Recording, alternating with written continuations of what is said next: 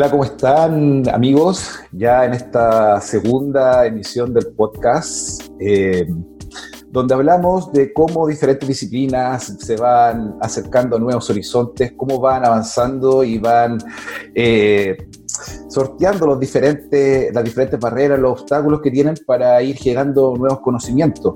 Eh, vamos viendo también en, estos podcasts las similitudes, las diferencias, en las experiencias que tienen cada una de, estas personas en cada una de sus disciplinas y cómo también se va, se va generando coincidencia y diferencia entre la manera de, de enfrentar el status quo. Hoy día tenemos una tremenda invitada eh, es Alexia Núñez Parra, neurocientífica. Ella es doctora en neurociencia de la Universidad de Maryland y realizó su postdoctorado en la Universidad de Colorado. Es actualmente profesora asistente del Departamento de Biología de la Facultad de Ciencias de la Universidad de Chile. Así que muchas gracias por, por aceptar esta invitación, por querer, por querer contar, por querer eh, también que, que nosotros de una u otra manera también conectemos con lo que tú estás haciendo en este momento en el área de la, de la neurociencia y en otras cosas más allá, en la ciencia en general también y en la visión que tienes también del desarrollo de, de la ciencia en nuestro país. Gracias, gracias Diego por la invitación. Yo feliz de participar. Sí, cuéntanos, cuéntanos un poco. Eh, hoy en día está, está acá en Chile en el departamento de, Biología de la Facultad de Ciencias de la Universidad de Chile, pero tu camino por la ciencia de, eh, comenzó, comenzó cuando tú eras muy pequeña, estoy comentando ahí, eh, creo que te había llegado a, estudiar ciencia, eh, y también en parte si es que la curiosidad, la gallina o el huevo, ¿qué es lo que es? ¿Por ser curioso estudio ciencia o, soy, o, siendo científica poco más, más curiosa? Cuéntanos un poco cómo comenzó ese, acercamiento a, la ciencia.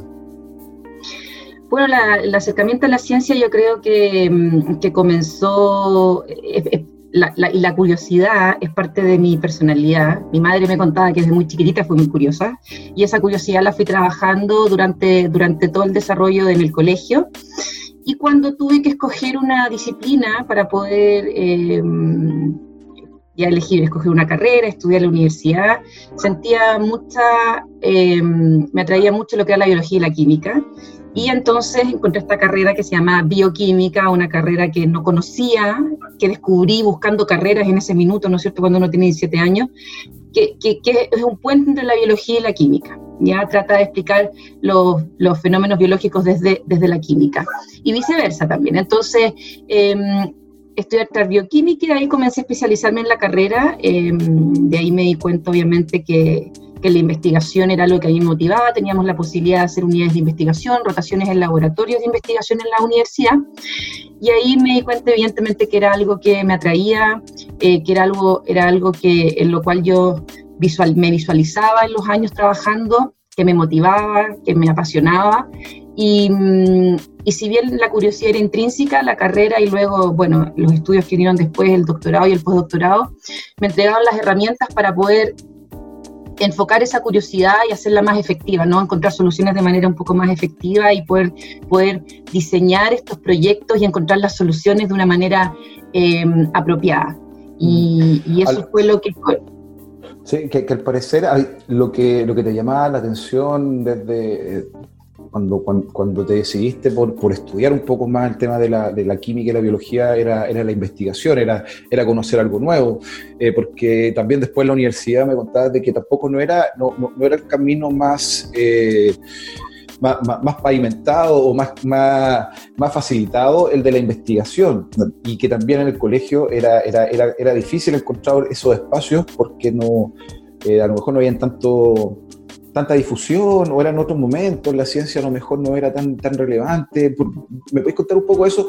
¿Cómo, cómo, fuiste buscando esos espacios? Porque eh, ahora que, estamos en el año, claro, 2020, plena, eh, plena pandemia, la ciencia eh, y cómo nosotros tratamos la innovación y la investigación es un tema que sale hasta en la última noticia, pero hace 20 años atrás, que 25 años atrás, en, cuéntanos un poco de eso, cómo, cómo lograste encontrar ese espacio y si te costó mucho.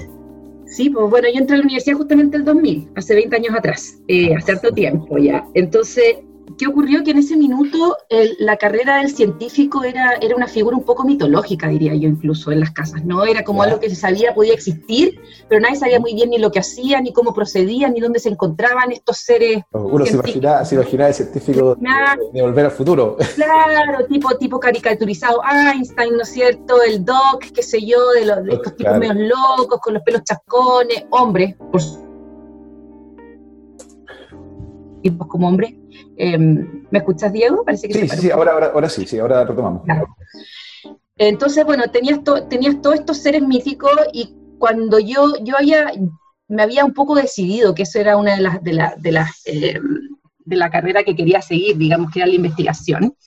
Eh, no sabía muy bien y no tenía muchas personas que me guiaran en las decisiones correctas que yo tenía que tomar también para poder prepararme para tener las competencias y las habilidades para ser una buena investigadora. Entonces ahí comenzó una serie de sucesos que comenzaron a darse y también por, por, las situaciones, ¿no es cierto? Estudié bioquímica porque sentía que era, era una carrera que me daba las, las herramientas para tener un conocimiento global de la biología y la química, a pesar de que bioquímica también tenía un área súper profesionalizante que se... Em, en donde las personas que estudiaban bioquímica finalmente terminaban em, o se especializaban para ser directores de laboratorios bioquímicos. ¿Ya? El típico, el perfil bioquímico, bueno, eso es como, es un poco lo que los bioquímicos también estaban preparados para, para, para realizar o desarrollar profesionalmente. Y estábamos el otro grupo, un grupo menor, ¿no es cierto?, de, estudiantes de bioquímica que queríamos seguir investigando, y nosotros ahí teníamos la posibilidad de estar con profesores, ¿sí?, que estaban en el departamento de bioquímico de química que realizaban investigación. Entonces, en estas pasantías que nosotros hacíamos en las universidades, em, teníamos algunos proyectos, algunos ramos que nos hacían diseñar algunos proyectos y algunas estrategias experimentales, nos decían a generar hipótesis, todo este cuento, el método científico, ¿no? Em, ahí tuve la suerte de em, que un profesor eh, de la Católica del Paraíso, Juan Reyes, vio algo de potencial investigativo en mí, que tenía las algunas características y me contactó en ese minuto con un profesor de Santiago, Juan Bastigalupo, eh, y ahí realicé mi tesis de pregrado que fue en neurociencia, ya mi primer acercamiento a la neurociencia como tal. Hice una tesis de pregrado en neurociencia, trabajé un año, em, ahí eh, aprendí mucho, fui a Santiago ya, esta chica de provincia también, que la, la ciencia, cómo se realizaba bueno, hasta el día de hoy, ¿no? La ciencia, la ciencia provinciana, la ciencia de la quinta región, que es una pseudo provincia, ni siquiera hablemos de los extremos más apartados del país, ¿no es cierto? Ir a Santiago, a donde la ciencia está centralizada, donde, donde era un laboratorio, eran laboratorios eh, recién construidos, con mucho, con mucho equipamiento, qué sé yo, mucha gente trabajando, para mí fue alucinante. Mm. Para mí fue alucinante ver esa situación y fue justamente donde yo estoy trabajando ahora, donde hice esa primera pasantía en esa tesis, en, en el Departamento de Biología de la Facultad de Ciencia. Y luego ahí quise seguir especializándome, entonces entendía que tenía que seguir estudiando, tenía que hacer un doctorado, y ahí el doctorado fue en neurociencias, y luego hay una especialización aún más profunda en un tema y fue donde hice el postdoctorado. Tratando también siempre de encontrar nuevas herramientas para contestar las preguntas que, que me iban surgiendo a lo largo de mi carrera. Entonces me fui moviendo de, laboratorio en laboratorio para poder comenzar a incorporar esas herramientas, tanto tecnológicas como teóricas, que me permitían responder la gran pregunta que quería en el fondo, que era cómo el cerebro interpreta los sentidos. Y para eso tenía que entender cómo podía medir la actividad de las neuronas, cómo podía estudiarla de una manera eh, sistémica, en modelos experimentales que estuvieran comportando, etcétera. Mm. Oye, ahí, cuando, escucha, no quiero, no, quiero, quiero detenerme un poco en el, tema de, cómo fuiste generando esa búsqueda eh, en, en, nuevos laboratorios, eh, en nuevas disciplinas, pero, pero antes de eso, y cómo también se, se fue desarrollando en, eh, en, ese sentido un conocimiento mayor de, del método científico en su más amplio concepto, ¿ah? que, que, que, me gustaría ahí llevarlo a lo, a lo más a lo más eh, al, detalle, a la actividad, al, día a día del método científico, pero también entender cómo, cómo se relaciona esto como un lenguaje.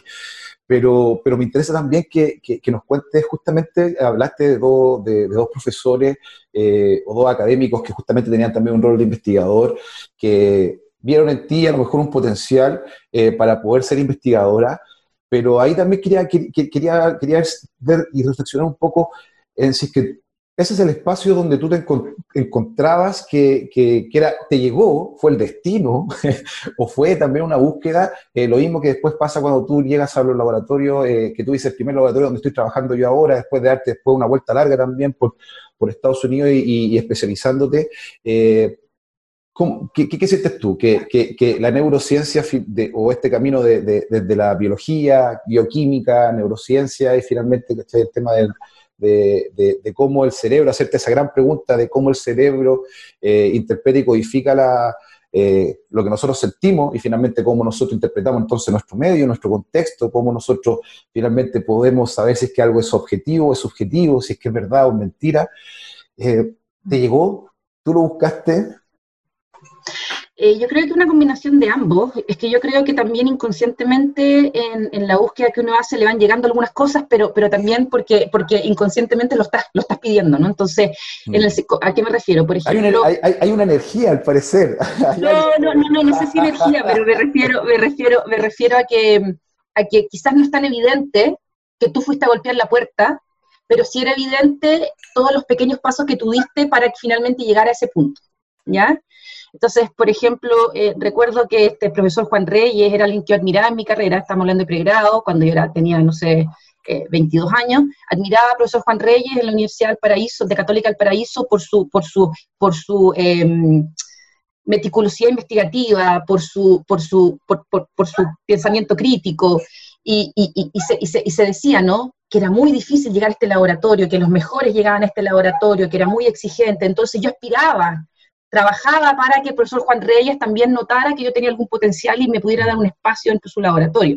Entonces, cuando el profesor Juan Reyes, que fue mi profesor, me, invitó a su laboratorio, yo me sentía sumamente agradecida de la circunstancia, ¿ya? Entonces, a eso voy con que no muchas veces tú vas a tocar la puerta, pero sí trabajas para que, para que las oportunidades también te vayan, se te vayan, te vayan eh, buscando un poco.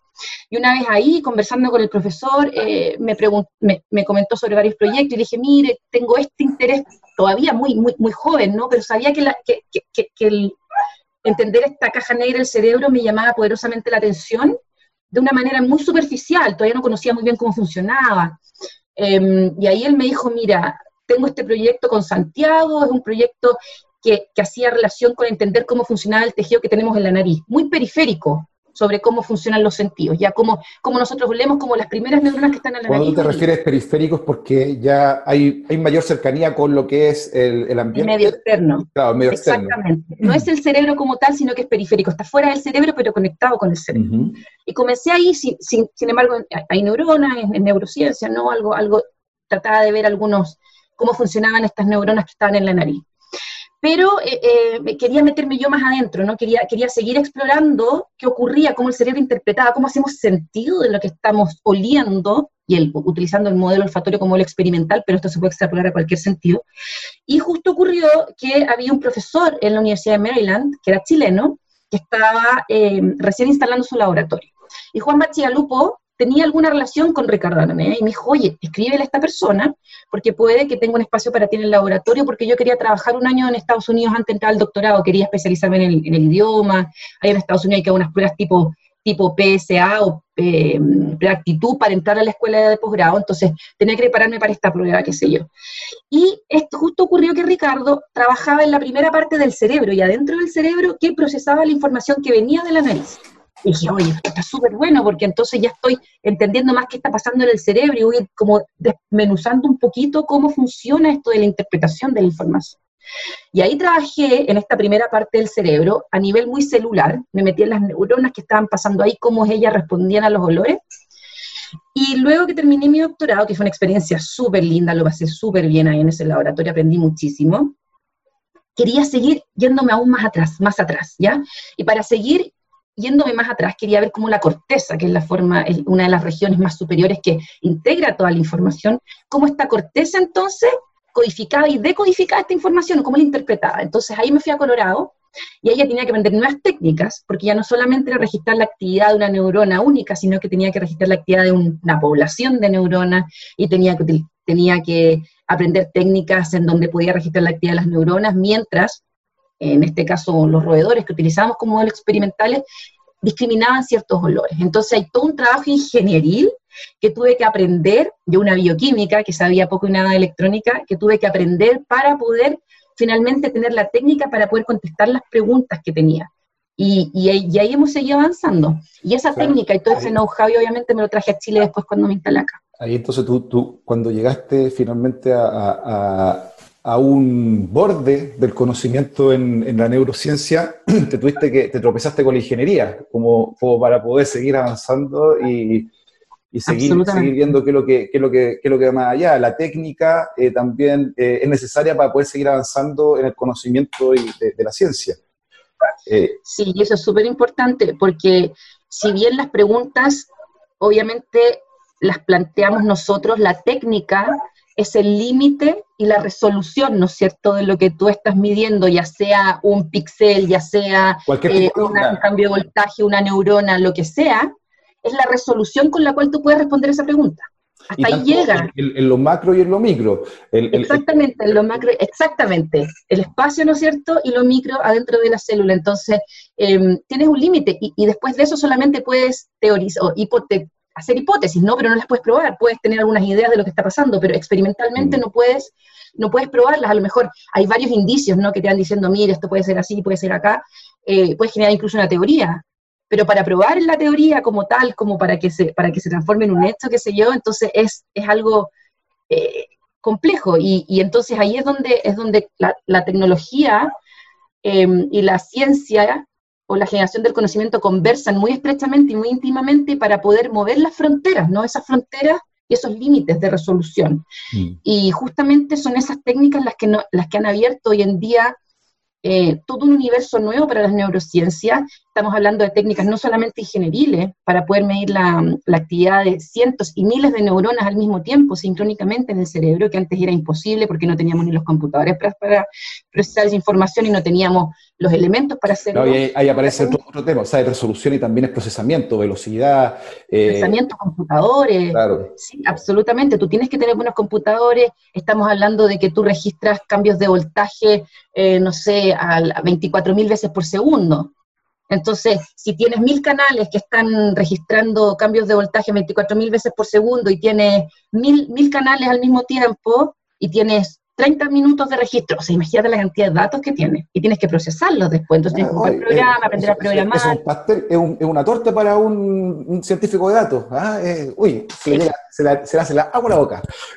Bueno, ahí también hay un, hay un cruce también entre el Big Data, que, que es incluso más, más, más grande, ¿no? Y estos, estos, y nosotros los neurocientíficos que tratamos de trabajar con muchos mismo aprovechando, aprovechando justamente este tema, porque era lo otro que también te quería, te quería preguntar, porque eh, hay un lenguaje común, que es el método científico, tú lo al principio, que me gustaría también que, que, me contara un poco de toda esta, eh, este eh, mandamiento que, que, de repente uno, uno se aprende en el colegio.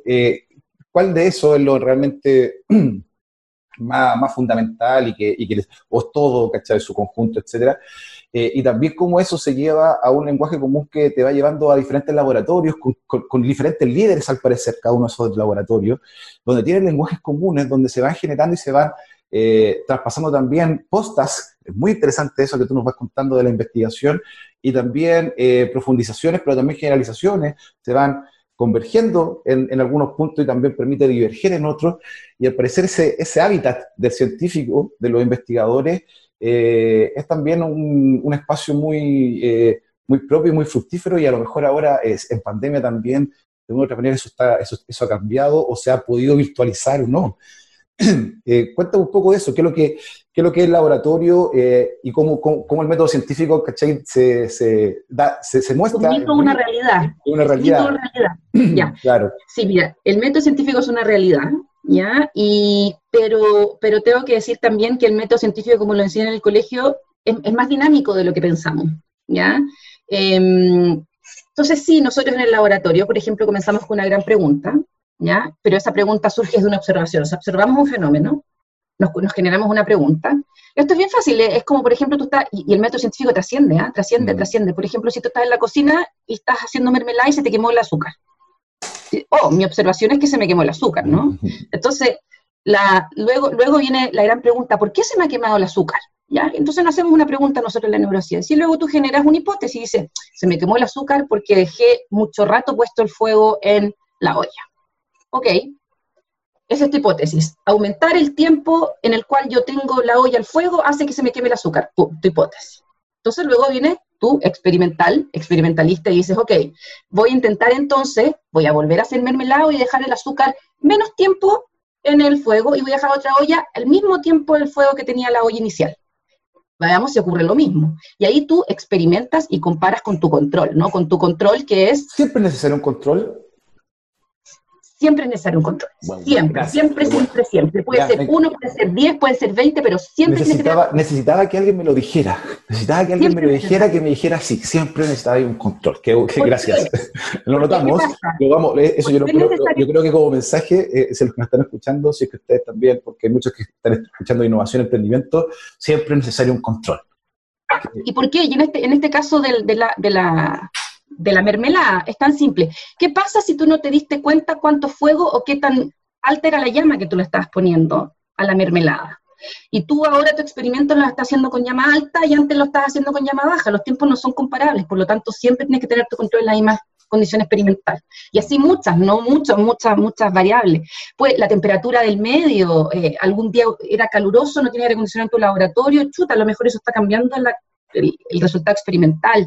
Eh, bueno, y así una serie de cosas, ¿no? Entonces, sí trabajamos con eso, pero eh, no queda ahí, ¿no? Entonces, es muy dinámico en el sentido de que tú rápidamente también puedes ir, puedes ir viendo que las cosas van cambiando, generando nuevas hipótesis.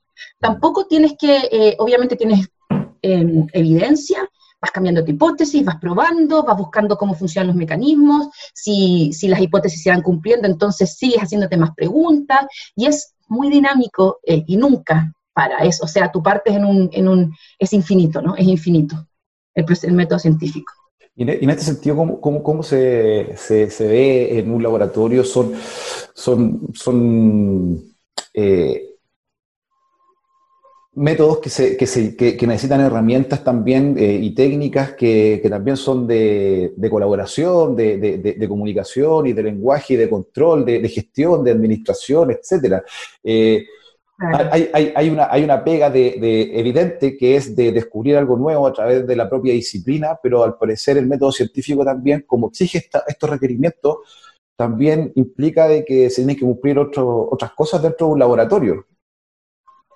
Claro, o sea, por ejemplo, evidentemente, eh, no sé, te pongo el caso de un estudiante doctorado que está haciendo su proyecto de tesis, por ejemplo. Ya tenemos una gran pregunta en el laboratorio, este, esta chica o este chico tienen una pregunta particular y, lo que se hace es que ellos tienen que generar un proyecto. Esto no es llegar y, meterse a cocinar, no, tú tienes ah. que primero, primero no es, me, lo pregunto, me lo pregunto así como, como cara de duda y voy corriendo a buscar el, el y la pipeta y le meto... No, no, no, no, no, no, no, no. Siempre, tienes que ir a buscar la información, tienes que, tiene, siempre, siempre hay algún tipo de información, conocimiento, en cualquier disciplina, que ya se haya, que ya sea, que esté disponible para que tú puedas generar tu hipótesis con mayor eh, certeza o puedas generar una hipótesis que tú sabes tiene algún asidero científico, algún fundamento científico.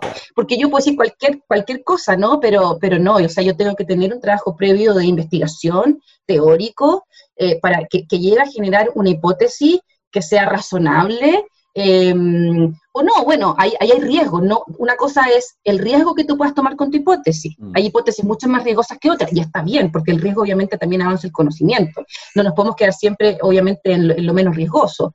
Pero una cosa es que sea riesgoso y, otro, y, otra cosa es que sea... No se la pega. Que no, tenga sustento, que no tenga sustento teórico. No, se la, no se la pega de buscar si es que alguien también pensó algo similar antes.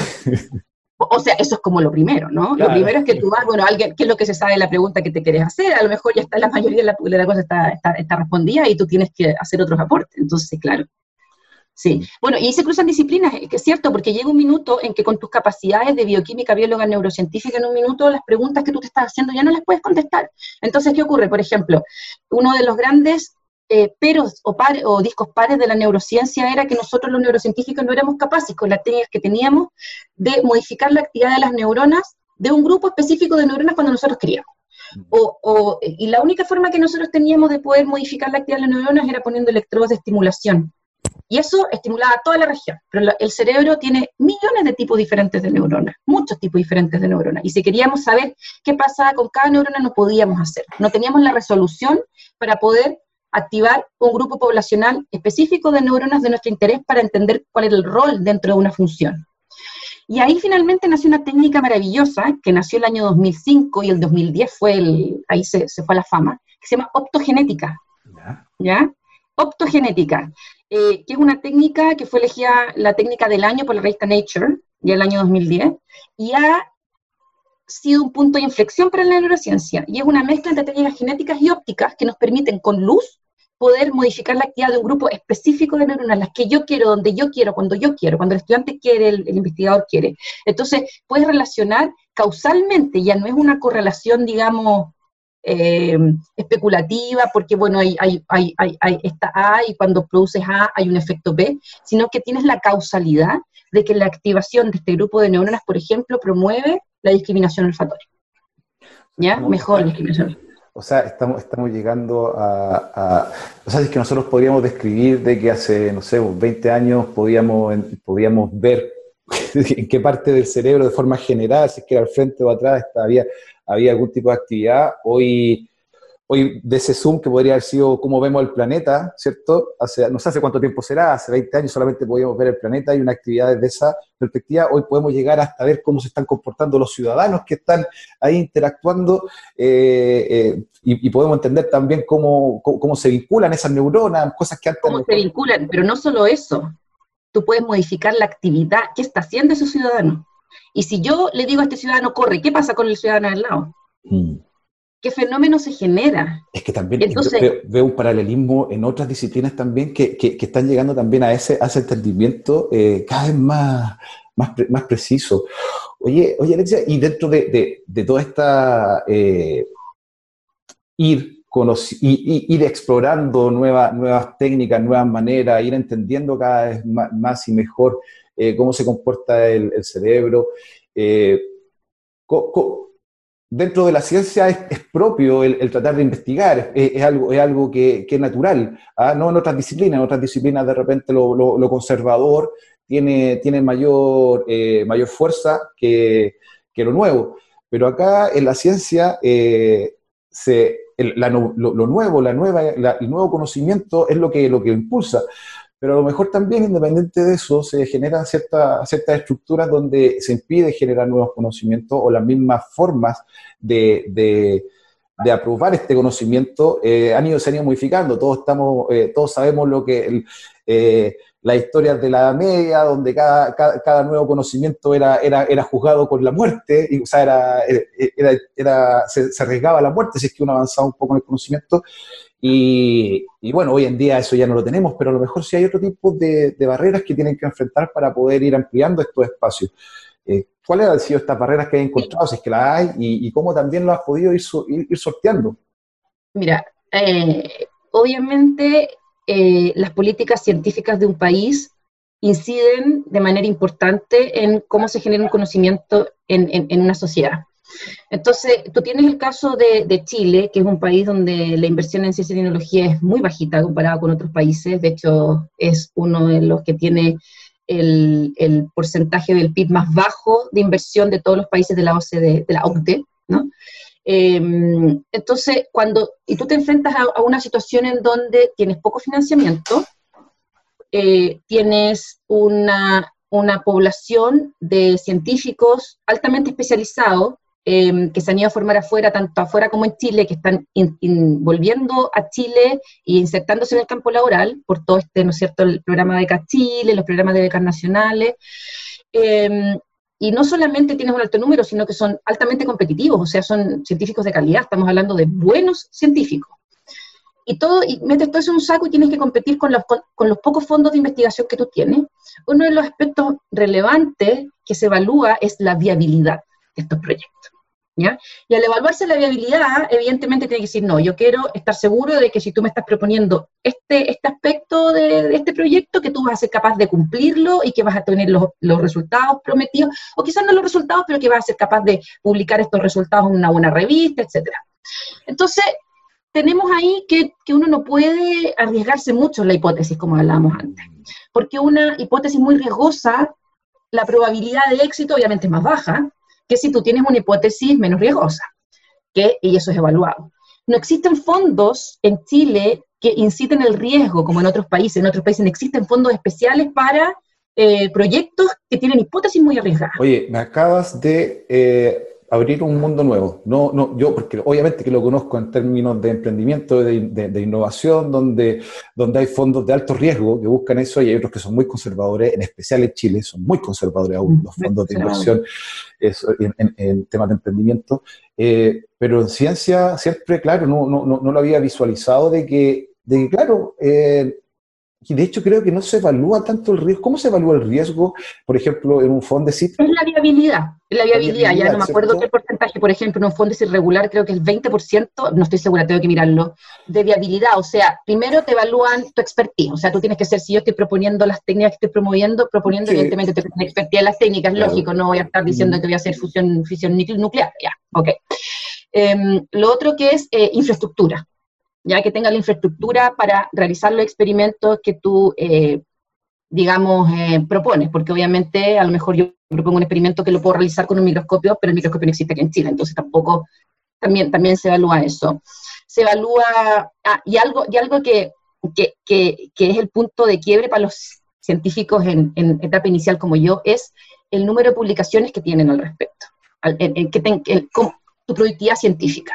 Y evidentemente para un investigador en etapa inicial, que viene llegando a Estados Unidos, la productividad científica disminuye por, por, por, digamos, efectos lógicos, ¿no es cierto?, de la instalación en Chile, de armar tu laboratorio, y tú compites contra los mismos científicos que llevan 20 años en Chile, que tienen laboratorios establecidos, con, con, con digamos, con postdoc, doctorado, y tú llegas y estás un poco acá en Chile, tratando de buscar algunos estudiantes que trabajen contigo. Entonces ahí se, ahí se, se, genera un quiebre importante también para los investigadores en etapa inicial, que estamos en desventaja eh, con respecto a otros investigadores más senior. Ahora, hay, hay instrumentos también para investigadores que están recién partiendo que duran tres años. Yo, yo me adjudiqué uno de esos fondos, y, em, pero luego el paso al, al, al, de tres años al, regular, al competir ya con todo, es muy duro. Es duro Hay, hay, hay, hay, harto que... y ahí te quiero, te quiero ya porque veo entonces que una de las principales barreras que, que, se identifican es justamente la política pública para poder hacer ciencia. O sea, eh, va, va eh, y que obviamente, como también lo, lo, lo, lo, decimos siempre, la política si no se, se, se traduce en recursos, ojalá monetarios, pero recursos, por, por, favor.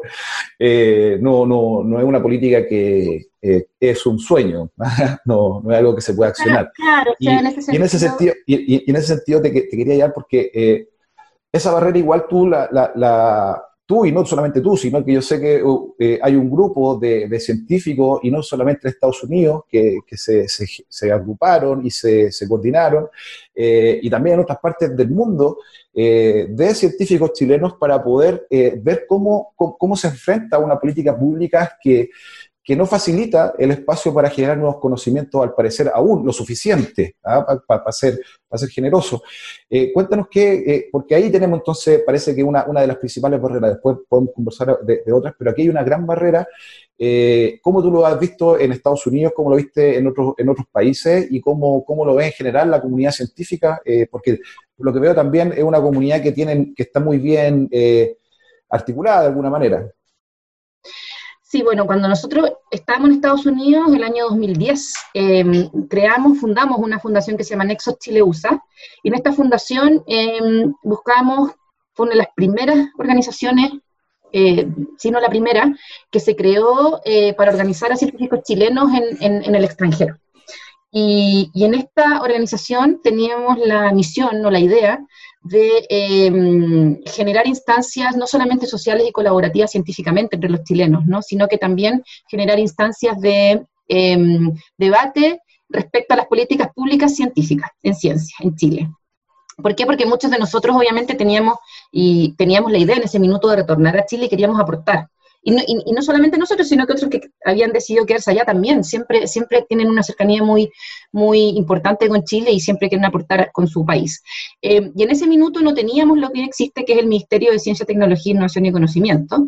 Entonces comenzamos una instancia de discusión de políticas públicas, luego otro, otras ciudades comenzaron a organizarse, la comunidad en Chile también comenzó a organizarse, había un movimiento que se llamaba Más Ciencia para Chile, etcétera, y comenzó a haber como una, una articulación, como dices tú, de todos los científicos de estas nuevas generaciones que, veían que había que realizar un cambio para que el, desarrollo científico chileno pudiese avanzar.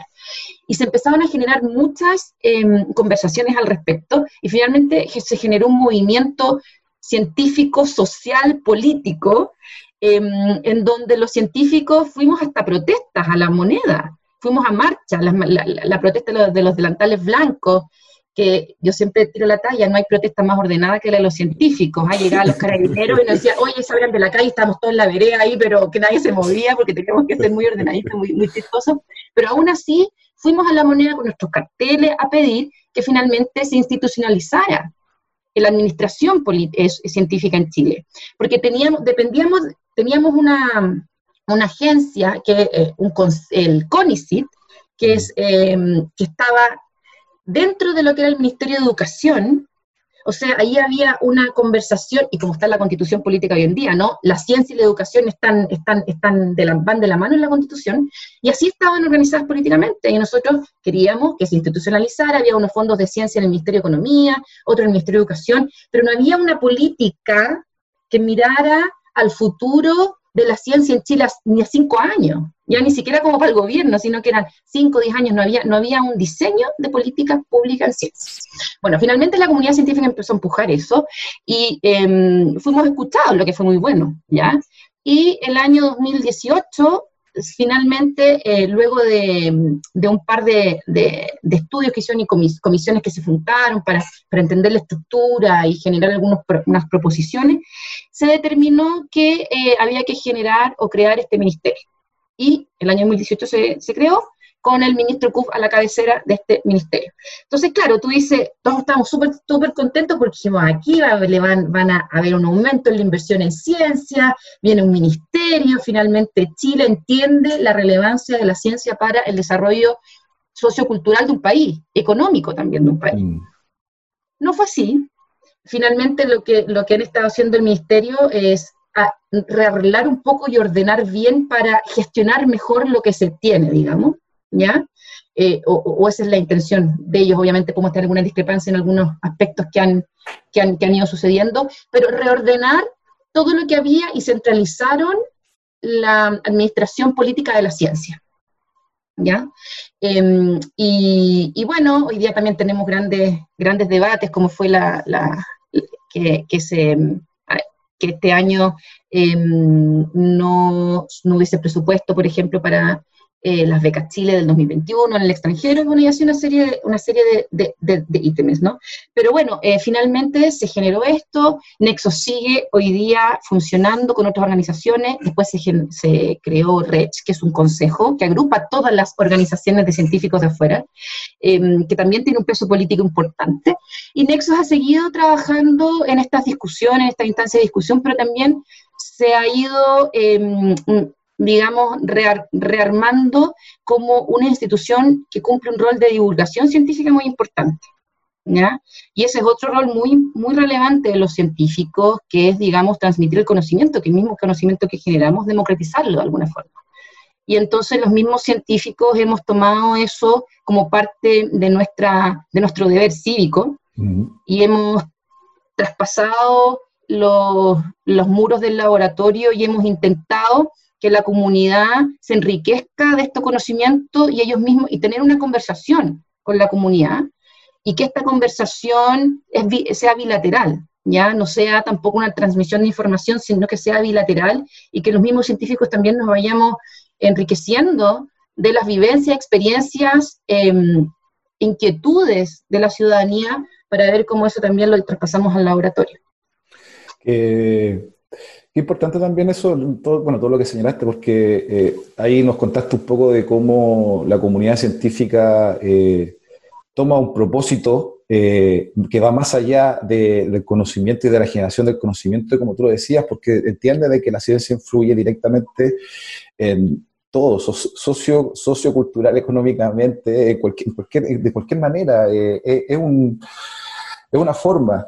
Y, ojalá que también podamos entender de que, de que se, requerimos también nuevamente eh, que, que, una estructura, una institucionalidad genere políticas que, que vayan en buena dirección y que, y que vayan en ese camino.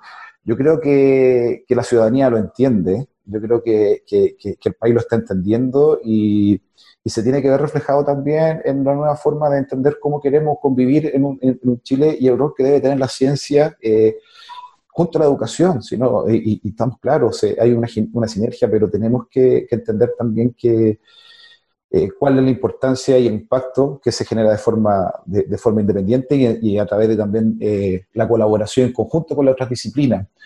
Para ir terminando, Alexia, eh, este, este, este, viaje que hicimos hoy día por, por la ciencia, aprendimos de, neurociencia, del método científico, de, de, los problemas, de, cómo también esto se lleva a, a, una visión más amplia de lo que es la ciencia, inclusive en términos políticos y sociales. ¿Qué, cómo, está, en, qué, etapa está tu investigación y, finalmente cuáles son tus objetivos para poder seguir avanzando eh, eh, en este momento en el que estás, más allá en todo lo que hemos conversado, no solamente en, tu investigación particular, sino que en, a lo mejor eh, lograr tu propósito de, generar mayores espacios para la, ciencia en Chile? Eh, chuta, esa es una gran pregunta. ¿ah? Es, como, es como me veo yo como en, 10, 15, 20 años más. Eh, pero estamos trabajando en, muchas áreas distintas. Eh, en la investigación hemos seguido entendiendo cómo el, cerebro interpreta estas señales olfativas. Y esto lo estamos, lo estamos haciendo en paralelo también con algunas, algunos síndromes o trastornos en donde los individuos eh, presentan justamente hipersensibilidades como el trastorno del espectro autista, síndrome X frágil. Entonces, estamos tratando de em, utilizar el conocimiento científico para eh, trasladar un poco la biomedicina y ver cómo pudiésemos comprender qué está ocurriendo en estos casos cuando las personas tienen estos síntomas de hiper o hipo em, sensibilidades. Em, estamos también trabajando en el laboratorio con un grupo muy entretenido de estudiantes todos muy capaces. Estamos también trabajando en unas, em, con un grupo de, en un consorcio multinacional de investigadores de, las, em, de los sentidos quimiosensoriales, que es el gusto y el olfato, tratando de entender las relaciones entre el efecto que tienen las infecciones por COVID y la pérdida de olfato y gusto. Ustedes saben hoy día que en la pandemia la pérdida de olfato y gusto es uno de los, de los síntomas más em, prevalentes, por lo tanto estamos tratando de hacer investigaciones, estamos tenemos una encuesta en más de 22 idiomas que estamos eh, difundiendo online para que la gente que ha tenido una infección respiratoria nos responda y hacer correlaciones, etc. Em, y bueno, aparte, al margen de todo lo que es la investigación, estamos postulando proyectos, tenemos hartas ideas. Em, aparte de eso, eh, tengo, estoy dirigiendo dos proyectos de Explora, un Explora y un proyecto de ciencia pública, que buscan acercar la neurociencia a los más pequeñitos, a los párvulos, son chiquititos de 4 y 6 años, entonces estamos trabajando en la creación de un libro que estamos muy prontos a lanzar, esperemos a principios del próximo año, em, que hace relación, que, acerca la neurociencia a los más pequeñitos, y también estamos, vamos a comenzar eh, a elaborar una obra de teatro eh, en donde los chicos puedan eh, explorar su cerebro a través de, las artes escénicas. Em, estamos por esos dos lados trabajando y seguimos en Nexos. Ahora Nexos, como la tercera patita, Nexos ahora tiene eh, una fundación Nexos Chile USA en Chile. Entonces estamos tratando de justamente recolectar algo de, dinero para poder seguir trabajando, porque todo el equipo de Nexos en todos estos años ha trabajado ad honorem, pero trabajar ad honorem em, también implica que no tenemos dinero para por ejemplo, comprar un Zoom, que es tan básico, ¿no? No tenemos ni siquiera esas herramientas y todos esos, esos, gastos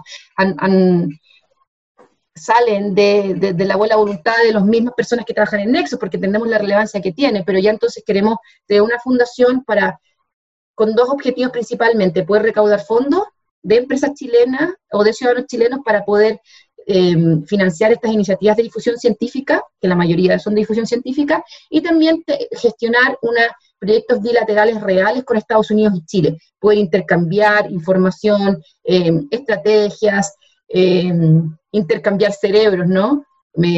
generar espacios en Estados Unidos para que los chicos de Chile vayan a Estados Unidos y viceversa. Em, y te podría decir que creo que en esas tres patitas estamos trabajando en este momento. yo creo que con eso, con eso los 12 meses ya están, ya están, están completos. Oye, Alexia, bueno, eh, Napo, no sé cómo, cómo, cómo, invitar a la gente a que, a que conozca un poco más de ti. Yo sé que, bueno, obviamente la página de la Universidad de Chile, ahí en, el portafolio académico pueden, pueden ver un poco más de, de, tus investigaciones, eh, te pueden googlear pero me encantaría que, también eh, las personas que nos están escuchando y quieren conocer un poquito más de, justamente la investigación en términos de neurociencia que está haciendo y de sistema olfativo pudieran conocer un poquito más, dónde podrían encontrar un poquito más de información o podrían eh, ver y buscar algo de eso. Mira, la verdad es que una súper buena pregunta, porque justamente ese, ese, aspecto de la ciencia no está democratizado. Entonces ah. la gente, la gente justamente si quiere ver todas las publicaciones de los artículos que hemos publicado en el laboratorio, tiene que ir a buscadores que son súper complejos de, de entender. Mm. Pero así que esa es tarea y estamos viendo cómo podemos justamente bajar ese tipo de cosas a la ciudadanía para tener un... Son ideas que están dando vuelta para que la gente pueda acceder justamente a esta información. Lo que le puedo decir ahora por el momento es que tenemos una página de Facebook del Laboratorio de Fisiología del Departamento de Biología, en donde posteamos información y tratamos de darle una bajada, una pseudo bajada. Ya no es de divulgación, sí, propiamente tal, pero sí tratamos de darle una bajada a los contenidos y vamos poniendo ahí las cosas que vamos publicando, los seminarios que estamos dando, etcétera. Y también está la página de Nexos, nexoschileusa.org, que sí es una, eh, una página de difusión científica y les recomiendo que la sigan en redes sociales, Nexos Chileusa, está en Instagram y Facebook, porque no solamente em, eh, es una página donde, donde, hablamos sobre política, sino que por el contrario, ustedes van a encontrar las últimas noticias científicas eh, que están ocurriendo. Eso, súper, súper, súper. chilenos. Es súper eh, bueno porque te, te, genera los destacados y uno dice, wow, mira, y uno, uno se sorprende también bueno, eh, lo que decíamos al principio, lo que estaba hablando tú, eh, que la calidad de los científicos en Chile es de nivel mundial y si con lo que tenemos somos capaces de hacer todo esto eh, con los recursos que nos entregan, imagínense lo que podríamos hacer si es que nos entregaran más recursos. Exactamente, sí. Muchas gracias Alexia por tu, por tu tiempo y por compartir toda tu experiencia. Ojalá que tengamos otra oportunidad para poder seguir profundizando en otros temas. Así que si que quieren que sigamos hablando con Alexia, nos tienen que avisar ahí por el chat. Y si es que hay temas que le interesan, también vamos a tratar de, seguir eh, profundizándolo. Un abrazo a todos los que nos escuchan. Muchas gracias, Alexia, por, por todo esto. Gracias, Diego. Lo pasé súper bien en la conversación. Muchas gracias. Y que te vaya súper bien con tu podcast. Me encanta la idea. Gracias. Chao, chao. Que estén bien.